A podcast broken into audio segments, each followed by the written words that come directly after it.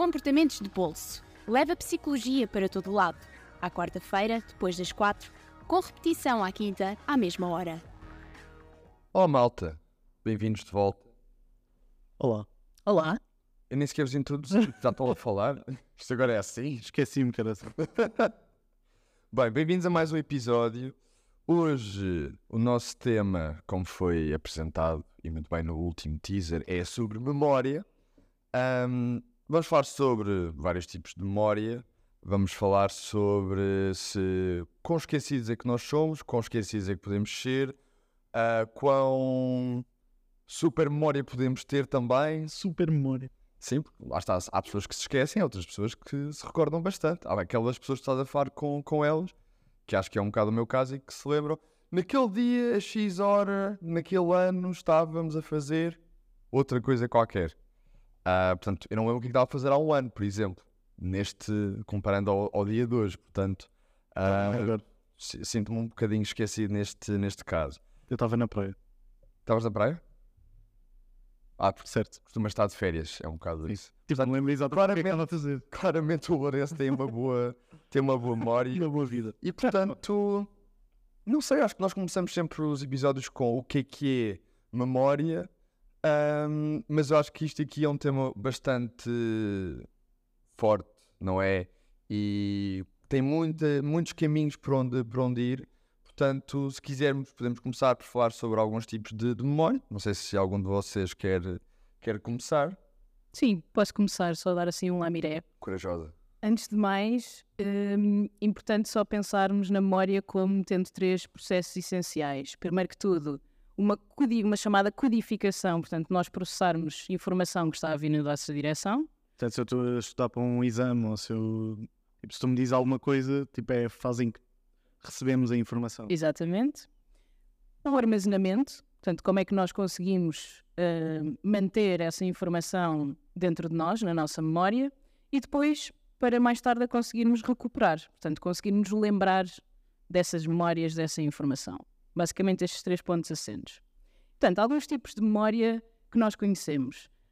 Mais gerais e mais fáceis e que toda a gente consegue logo assim de cabeça pensar é temos a memória a curto prazo e memória a longo prazo. Portanto, memória a curto prazo, tudo o que seja informações ahm, mais temporárias, mais momentâneas ahm, e que tipicamente temos uma capacidade limitada de conseguirmos lembrar entre 5 a 9 itens por um curto período de tempo. Entre segundos a alguns minutos. Não é? Exatamente, já, já, já lá vamos, já lá vamos. Tentem recordar-se do número de telemóvel quando alguém vos diz é bem difícil. No número inteiro. Exatamente. Mas, no entanto, é mais fácil lembrar-nos logo no momento. Portanto, se tu tiveres que enviar um número de telemóvel a alguém e, fiz- e tiveres que te lembrar e escrever, é muito mais fácil. Mas depois, mais tarde, mas se nós agora dermos um número às pessoas para se lembrarem e no final do episódio perguntarmos então ainda se lembram do número que nós demos no início? Hum, não sei quantos dos ouvintes é que ainda se iam lembrar. Eu estou-me a lembrar de uma situação muito engraçada que aconteceu mesmo há, há muito pouco tempo com, com a Madalena, não tu, mas a outra Madalena, que ela estávamos num, num café e ela foi pedir a, a, a passe da net.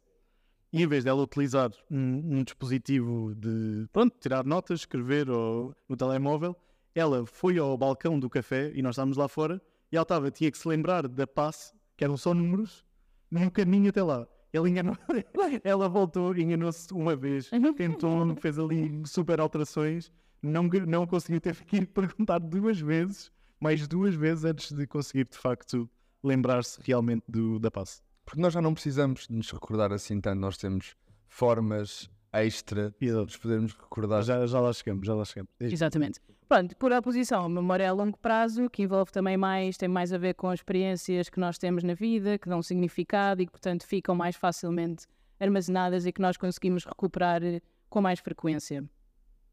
Depois, dentro disto, nós temos a chamada memória declarativa versus a memória não declarativa ou a memória implícita.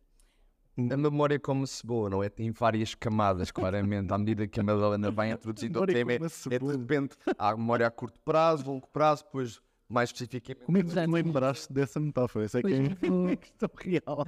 Hoje, hoje não vou dizer para as pessoas imaginarem quadrantes ou não, mas imaginem uma cebola em que vamos descascando camadinhas. Mas não chama. Ótimo. Mas então, a memória declarativa refere-se à memória consciente de factos e eventos, ok? Que podem ser verbalizados e lembrados ou não, e que tipicamente quanto mais os lembramos e mais falamos sobre eles, também mais facilmente os recuperamos depois no futuro. Isto pode ser tipo um conhecimento específico. Exato, e pode-se dividir em duas, precisamente. Portanto, pode ser um conhecimento mais específico, Tipo, a chamada memória semântica, do género qual é a capital de... ou a memória é uma cebola. Qual é a capital da Hungria? Budapeste. Uau! Ah! Vamos ao teste. Aqui o teste das capitais. esta era fácil, esta. Letónia. Letónia, Riga. Ok, pronto, ele é bom nisto. Tens uma boa memória declarativa semântica. E será que tens também uma boa memória episódica, que é o outro tipo de memória declarativa? Eu não quero ser testado isto. Eu não foi para isto que eu vim.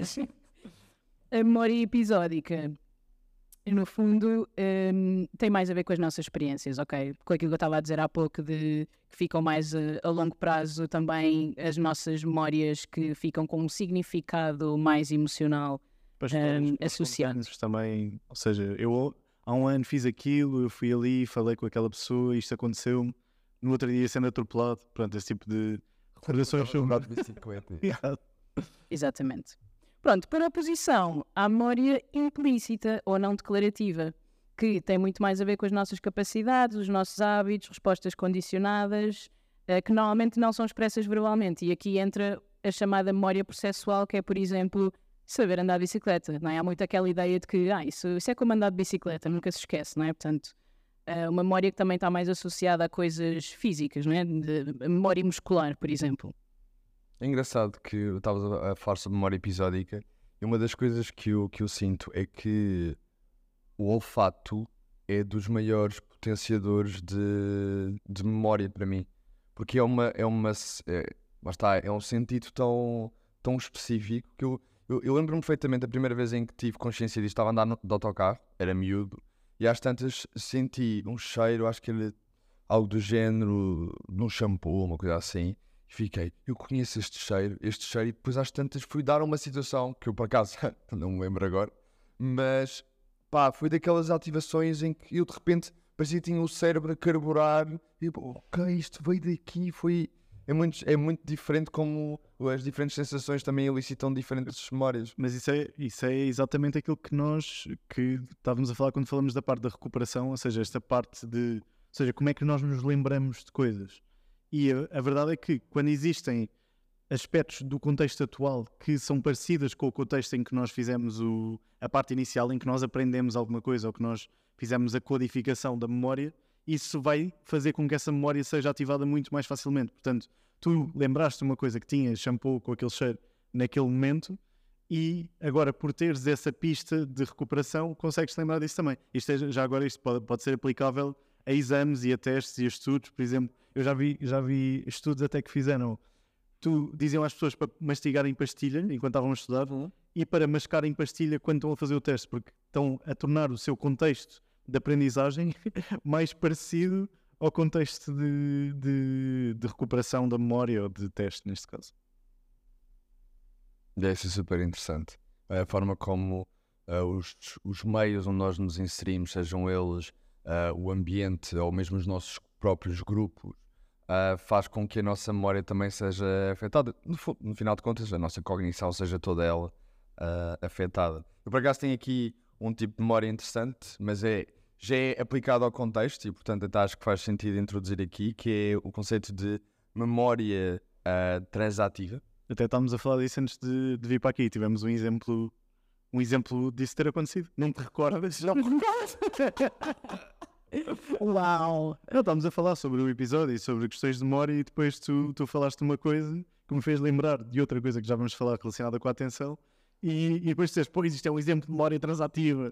Epá, eu- eu- Não te lembras? Isto, isto não, isto não está combinado, eu não, não fiz de todo, mas espera, vamos ver se É um me problema de lembro. codificação, provavelmente. Não estavas a prestar atenção.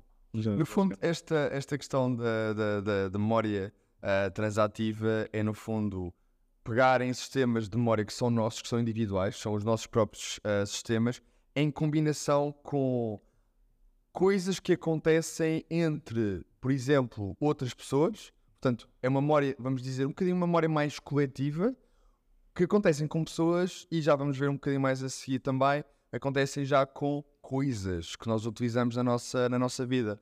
Por exemplo, uma das, um dos, uma das coisas que eu fico a pensar é: foste ao jantar e foste com ah, o teu par romântico ou com a tua família, por exemplo, e no dia seguinte vocês estão a falar sobre algo que aconteceu. Imaginem que vocês estavam, estavas com o teu par romântico e foste ter um double date com, outra, com outro par romântico e eles têm uma discussão à tua frente. E eles têm uma discussão à tua frente e aquilo é super constrangedor e não sabes bem como é que lidas com a situação. E no dia seguinte estás-te a lembrar dessa, dessa situação com o teu próprio par romântico.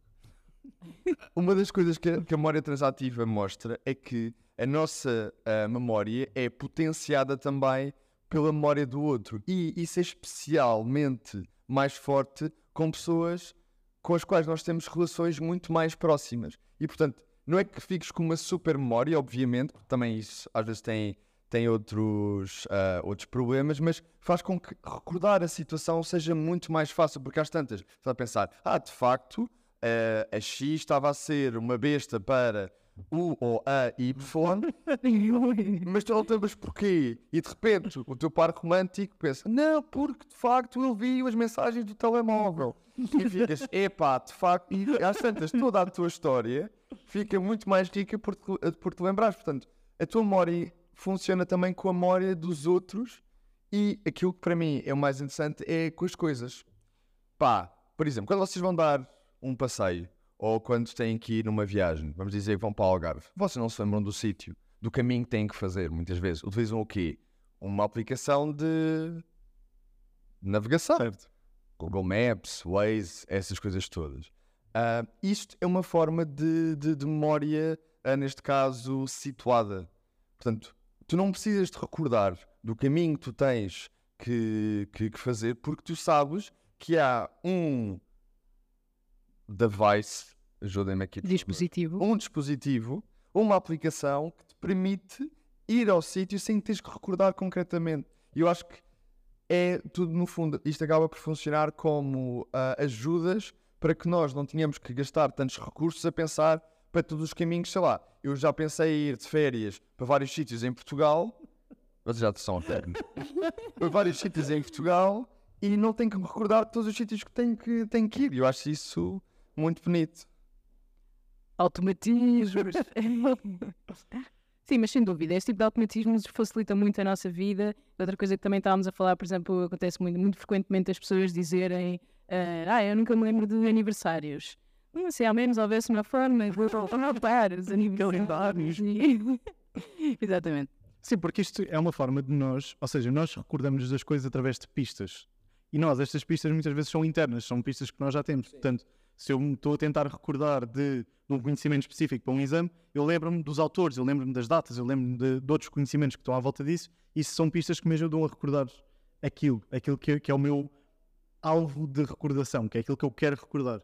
E nós, ao estarmos a conversar com outras pessoas, por exemplo, como estavas a falar do exemplo do- dos pares românticos, uma pessoa falar de algo que está relacionado com aquilo vai ser uma pista que pode desencadear a minha procura pelo, pelo alvo certo. Portanto, nós podemos, exatamente, mesmo em contextos de conversa, isto acontece-me várias vezes, que é, eu não me lembro de uma coisa, nem penso que isso seria algo que eu me quisesse lembrar, mas por uma pessoa dizer outra coisa, isso vai despoltar todo um caminho na minha memória e toda uma busca por informação que me vai fazer recordar de, de novas coisas. Portanto, a nossa memória, nós muitas vezes pensamos na memória como algo só dentro do nosso cérebro, mas na verdade a nossa memória existe também fora do nosso cérebro, neste caso. out there. Sim, e, e- e muitas vezes é muito mais volátil do que aquilo que nós pensamos. Ou seja, a memória é, um- é- é algo construtivo, não é? Algo que está em constante ah, reorganização também e construção, consoante aquilo que vamos recebendo e vamos armazenando naquilo que já temos também, nas caixinhas que já temos dentro de nós. Exato.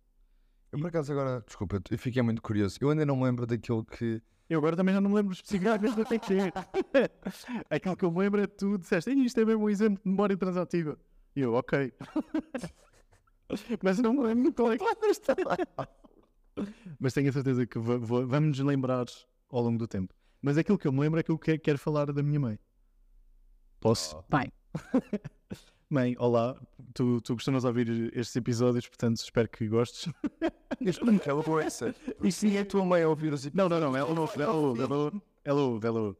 E então, a minha mãe tem um problema muito grande, que é, ela acha que tem demência, ou está sempre a dizer, ah, quando se esquece de alguma coisa, que é, um, é algo completamente normal de acontecer, que é esquecemos de algo, hum, ela fica com medo. Acha, ah, eu estou a começar a ficar com demência, eu estou a começar a ficar com demência. Apesar dela sempre se ter esquecido das coisas, portanto, não está a ficar pior, ela sempre teve.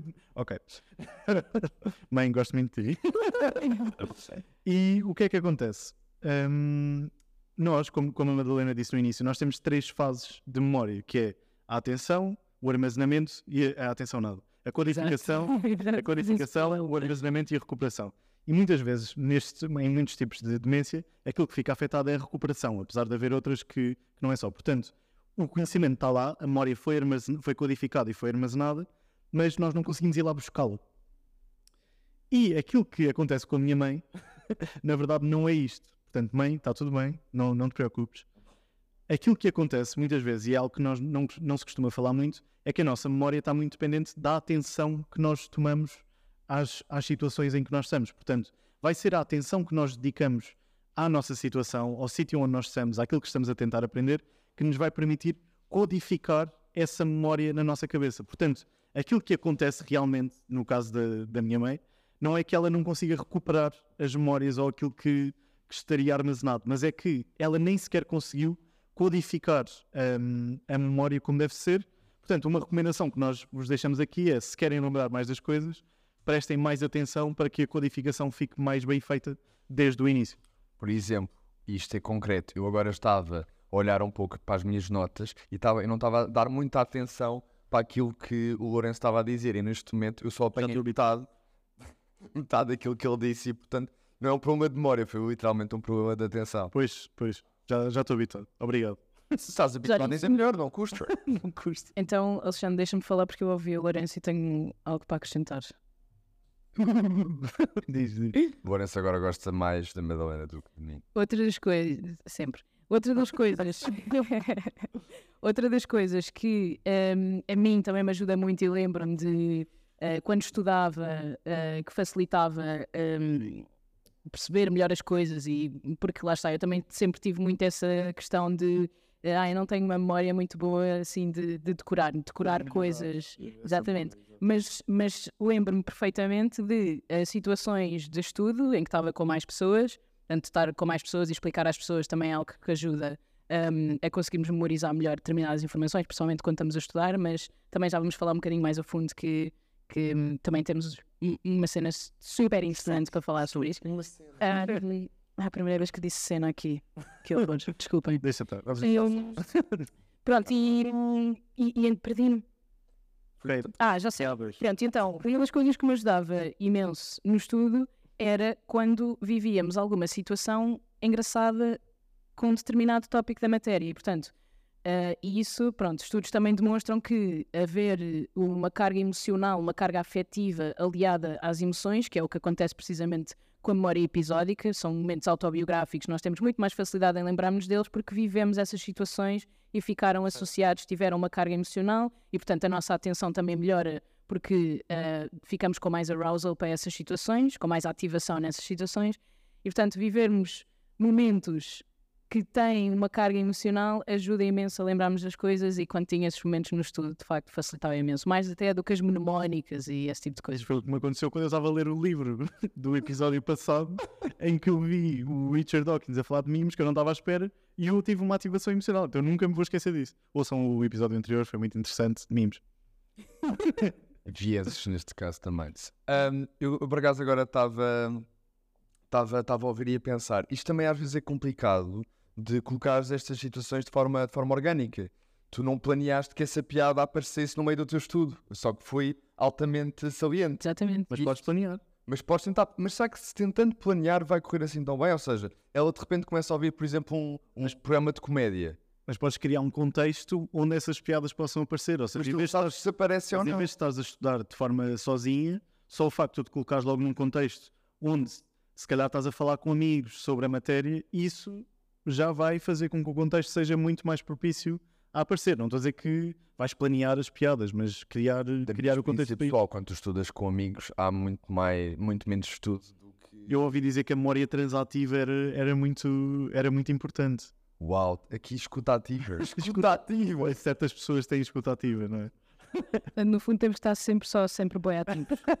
Mas então, eh, continuando aqui nesta questão de como é que a nossa memória pode melhorar um bocadinho, como a Madalena disse, existem aqui uns estudos que falam de uma coisa super interessante, que é, normalmente vocês, quando estavam na faculdade, como é que vocês estudavam? Mal. Eu tirava apontamentos. Tiravas apontamentos? Fazia apontamentos, fazia tipo É, sabendo. lia- Lias, o- depois lias? Sim, sublinhava e depois exercícios, se houvesse. Eu procurava estar o mais atento possível Nas ah, aulas. nas, nas aulas. Eu acho que até só, só hoje é que começo a conseguir fazer melhores apontamentos, mas mesmo assim, se eu não estiver atento àquilo que está a ser dito, depois acabo. Mas como é que era o teu estudo para... para- Depois eu pegava naquilo que era a informação que era dada pelos, ah, pelos docentes, no fundo, os PowerPoints, essas coisas todas, e estudava a partir daí, provavelmente ia à procura no máximo. Era tipo leitura? Era muito leitura, sim, sim. E pronto, e, e é isso que, eu queria falar sobre isso, que é normalmente nós tendemos muito a olhar para o estudo como momento de leitura, de estar a ler a matéria, reler a matéria e tudo mais. Eu sei o que tu vais dizer. E eh, existem bastantes estudos que falam de uma coisa que é o efeito de teste. E nós normalmente associamos o teste apenas à fase final, ou seja, eu preciso de me lembrar até ao teste. E a partir daí, depois costumamos dizer que nos esquecemos de tudo. Mas a verdade é que o teste, inserir momentos de teste no estudo, hum, faz com que nós nos lembremos da, da matéria, neste caso, ou da informação muito melhor. Portanto, como nós estamos a fazer um processamento ativo da informação e estamos a tentar ir buscar a informação em vez de apenas de a ler passivamente, portanto, nós quando estamos a ler, nós estamos a codificar outra vez a informação. Nós não estamos a fazer um esforço ativo de recordação, de ir fazer uma recuperação da informação.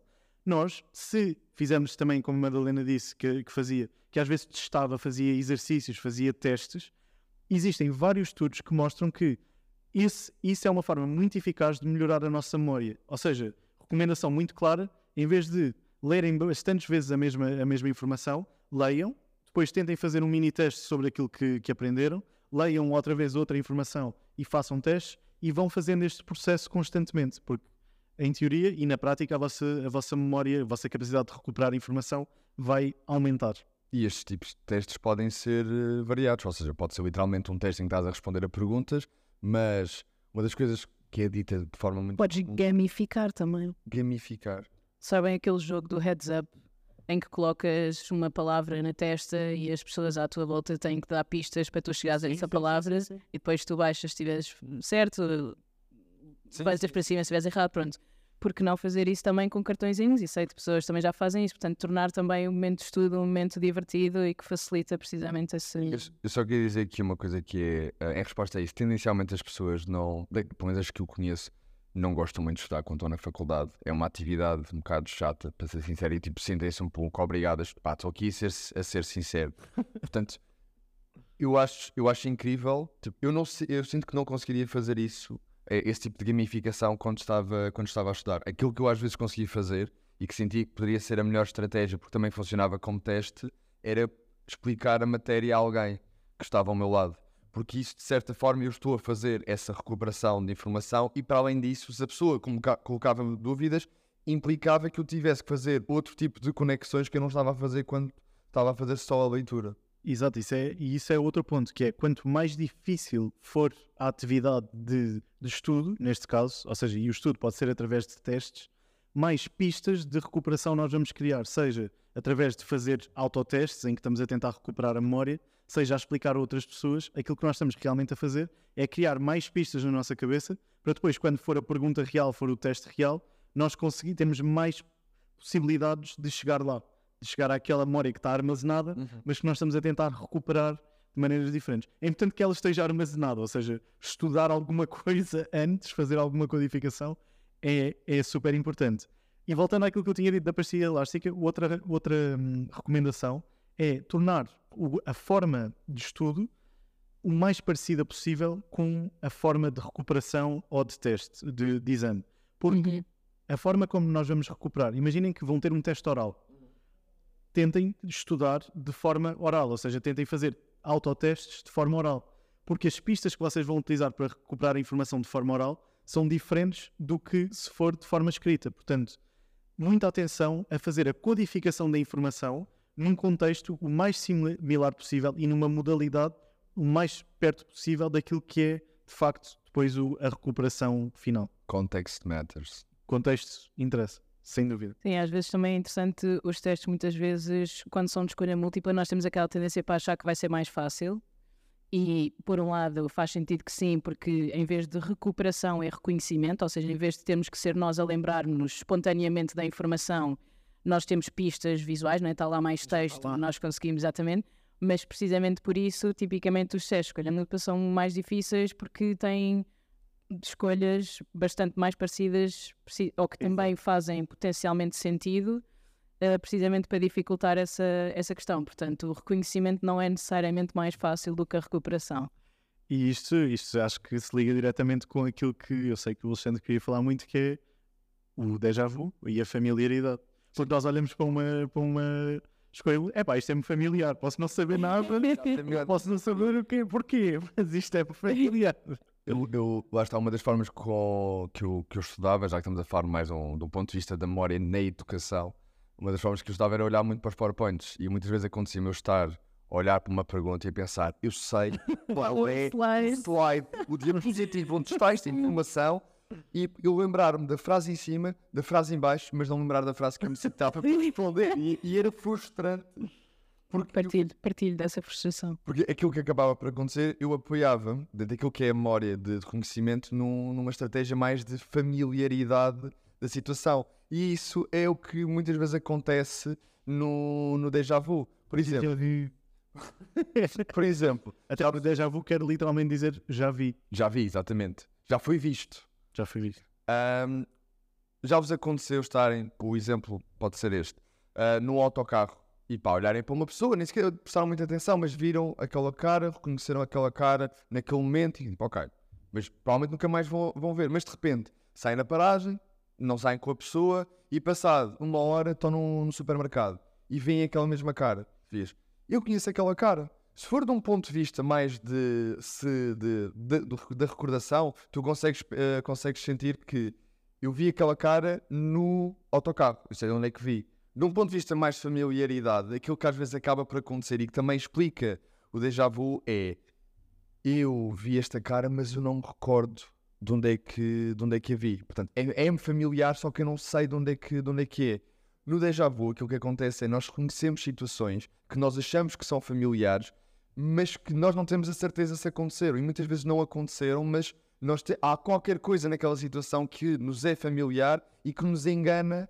E depois, eu acho, eu acho que o mais giro no déjà vu é quando tu te apercebes que, que estás a ter um déjà vu que é eu percebi neste momento que eu não me recordo desta situação. Há, há pessoas que vivem um pouco mais intensamente, mas aquilo que acontece comigo é eu já vivi isto. Não, não, é um déjà vu, claramente isto não aconteceu. Houve só qualquer coisa aqui que me elici- elicitou outra memória que poderia ser parecida, mas que não era a mesma. Exato. Eu, eu tenho bastantes déjà vus e é, é engraçado pensar no porquê de, por exemplo, nós já tivemos neste contexto na rádio várias vezes. Portanto, o porquê que eu não sinto déjà vus a- agora, quando existem tanta familiaridade da situação, mas acontecem em situações completamente à toa na minha, na minha vida. E Há um que eu não sei explicar, que é eu sentir que sonhei com esse, com aquele momento e depois o momento a acontecer e eu, ai ai, eu sonhei com isto. Só que eu de certeza que não sonhei, muito provavelmente, só estou aqui a fazer algum tipo de confusão, Sim, mais sim. de familiaridade, mas eu achava mesmo que era só. Ou então entramos num contexto mais esotérico. Não agora. não. Mas é isso, eu acho que nó- nós temos eh, questões de plausibilidade na nossa, na nossa memória que nos fazem permitir entender que, ou seja, eu, ou seja, eu sei que já estive nesta situação com vocês várias vezes, mas isto para mim não é um déjà vu. Apesar de ser uma situação familiar, eu tenho uma base de memória episódica que me permite lembrar que eu tive aqui noutras situações e que isto aconteceu, mas de forma diferente. Eu acho que o problema dos déjà vus é exatamente que tu tens uma familiaridade, mas é só isso, tu não tens, tu só tens a familiaridade e não tens mais nada. Eu agora vou saltar um bocadinho aqui o assunto, porque quando tu disseste memória episódica, eu lembrei-me de um episódio, literal, que foi numa uma das aulas em que falámos sobre memória autobiográfica e como esta memória autobiográfica pode ser partilhada, tornando-se uma memória chamada flashbulb. Eu não sei por acaso a versão em português, só conheço memória flashbulb, Então é uma, uma lâmpada, é uma. mas não é memória lâmpada, o termo em é porque a lâmpada acende-se, é assim uma coisa. memórias de flashball, vou, só, só usar, é só por, por uma questão de, de, de termo, em que no fundo já vos aconteceu, sei lá, malta que teve ah, muito presente e viu o Euro, lá está, 2016. Eu sei perfeitamente o que é que aconteceu naquele dia. Será que sabes ou será que é uma falsa memória? Lá está, isto. Roubou aqui o spotlight, claramente, roubou-me o spotlight que eu ia chegar aí.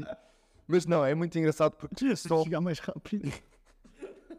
esse, esse, esse dia está presente em muitas pessoas. Já tive várias conversas e faz parte do- da própria vida, tipo, o, que, o dia em que nós ganhámos o europeu de, de futebol. E faz parte da vida e é algo com que as pessoas se identificam. E depois há coisas que foram partilhadas, a questão daquilo que o Éder fez, não é? E é a frase muito eh, conhecida sobre o que é que o Éder fez aos franceses. E acho que isso é, é muito giro a forma como também nós partilhamos e depois essa memória deixa de ser só nossa e passa a ser também dos, dos outros enquanto a própria autobiografia. Só que, de facto, existem problemas nessas memórias e que levam a falsas memórias, como por exemplo o caso do, da morte do Nelson Mandela. Mas tu querias falar sobre falsas memórias? Não, não, não, já não quero falar. Não sei. Não, eu gostava só de focar num aspecto hum, que tem a ver com a formação de impressões. Portanto, como é que nós também criamos, infor- formamos impressões sobre as pessoas e qual é o papel da memória no meio disto tudo. Ah, pronto, como eu já tinha dito, não é? a memória enquanto um processo de, de construção e reconstrução ah, das informações e dos inputs que vamos tendo. E, portanto, inicialmente nós temos uma determinada informação sobre a pessoa, que pode ser mais ou menos informada, consoante o tempo e a qualidade desse tempo que passamos com a pessoa. Um, mas é engraçado como muitas vezes nós, quando recebemos informações que são contraditórias com a, com a informação que já, com a impressão que já temos daquela pessoa, uh, deixa-nos assim super desarmados e, e não sabemos como lidar, não é? Porque já criámos esta, um, pronto, esta, esta impressão com base numa memória que se calhar não é real, não é? Pessoas são sempre as mais fortes, é o que se costuma dizer, é uma cena assim. Sim, não, existem estudos que mostram que nós, para mudarmos a primeira impressão, temos, precisamos de muita informação contrária. Ou seja, não é, não é só preciso dar uma informaçãozinha, mas dar muita informação diferente daquilo que nós achámos no início. Isto até. E é engraçado que nós até podemos ter memória que nós, de imaginações que nós fazemos. Ou seja, nós por pensarmos que determinada pessoa vai fazer uma coisa, isso torna-se uma memória que nós achamos que é, que é real. Isto é, a memória é de facto um campo muito, muito complexo e muito importante. Ficou imensa coisa por falar, claramente, nem sequer Sim, sim. sobre as falsas E- memórias que são super importantes. E imensos vieses que também podem afetar a nossa memória. Nós voltamos sempre aos vieses, nós temos aqui claramente uma aproximação aos vieses. Sim, mas nós, nós de certeza vamos fazer uma memória 2.0 e umas falsas memórias 1.0, de certeza também. Pá, mesmo o campo das falsas memórias de Só, só eu e só esse já, já, é muito, já é muito interessante. Portanto, hum, por mim, da, da minha parte, eu queria só deixar aqui também uma mensagem final de dizer que a memória de facto tem, tem muita complexidade e é a memória e são as nossas memórias que nos fazem um bocadinho ser quem nós somos e aquilo que, que nos distingue das outras pessoas. Portanto, também entendermos um bocadinho mais estes fenómenos e percebermos como é que também podemos moldá-lo um bocadinho e usá-lo um bocadinho mais a nosso favor, para mim também é algo que é, que é bastante interessante e bonito na nossa, na nossa procura também para sermos seres humanos mais felizes e, e com maior bem-estar. Portanto, pá, lembrem-se. Posso deixar um apelo? Mais? Não, mas este é muito simples. Estava a pensar hum, coisas que às vezes dificultam, por exemplo, quando vamos às compras e temos uma lista de compras e muitas vezes nos esquecemos de, quer dizer, quem faz listas de compras, não é? Mas às vezes podemos começar por colocar as coisas que nos vêm logo mais facilmente à cabeça no início e depois no fim, e as coisas do meio ficam um bocado perdidas. E pronto, e já que as pessoas também gostaram muito do, do episódio dos viés e que querem mais, um, falamos aqui de efeito de primazia, portanto, nós lembrarmos mais facilmente de informações que, que nós vemos primeiro e o efeito de recência, portanto, informações que são mais recentes e que ficam, um, e que ficam uh, mais facilmente aqui na memória a curto prazo também. Portanto, quando tem itens de supermercado eh, que vocês sabem que vão ter mais dificuldade em se lembrar, coloquem ou no anúncio, ou no fim, não deixem perdido lá pelo meio. Foquem-se no meio, neste caso. Ou foquem a atenção noutro sítio, exatamente. Eu não acho que não tenho aqui um, um apelo, eu acho que tenho só uma nota, não é? Eu sou as notas, mas não é, não, só, é os apelos. Que basicamente aproveitem o contexto que, que vos rodeia para conseguirem melhorar e tornar a vossa memória também mais eficiente. O contexto em si, seja o que ele for, é também uma forma de nos conseguirmos lembrar melhor das coisas e se tornar menos frustrante quando também nós nos esquecemos. Eu às vezes faço listas, por exemplo, mas quando vou ao supermercado, eu vou pelos sítios onde passei e por uma questão também de familiaridade e de conhecimento e vou lembrar, ok, eu preciso disto, depois penso, tenho em casa, não tenho. Obviamente que eu esqueço-me de coisas, não há uma solução infalível, mas o contexto também importa e acho que é este. É um apelo, no final de contas foi um apelo. Hum, então, obrigado. No próximo episódio nós vamos falar de inteligência emocional, emoções, como é que isto, como é que ter mais inteligência emocional traz mais bem-estar às nossas vidas, o que é que nós podemos fazer também um pouco para melhorar e também que de facto a inteligência emocional é aqui um aspecto muito importante mesmo nas nossas carreiras e que pessoas com mais inteligência emocional também têm carreiras mais bem-sucedidas, o que é extremamente interessante. Portanto, podem ouvir-nos também no Spotify e sugerir temas no nosso Instagram. Obrigado por estarem connosco e até ao próximo episódio. Lembrem-se de nós. Comportamentos de bolso. Leva psicologia para todo lado. À quarta-feira, depois das quatro, com repetição à quinta, à mesma hora.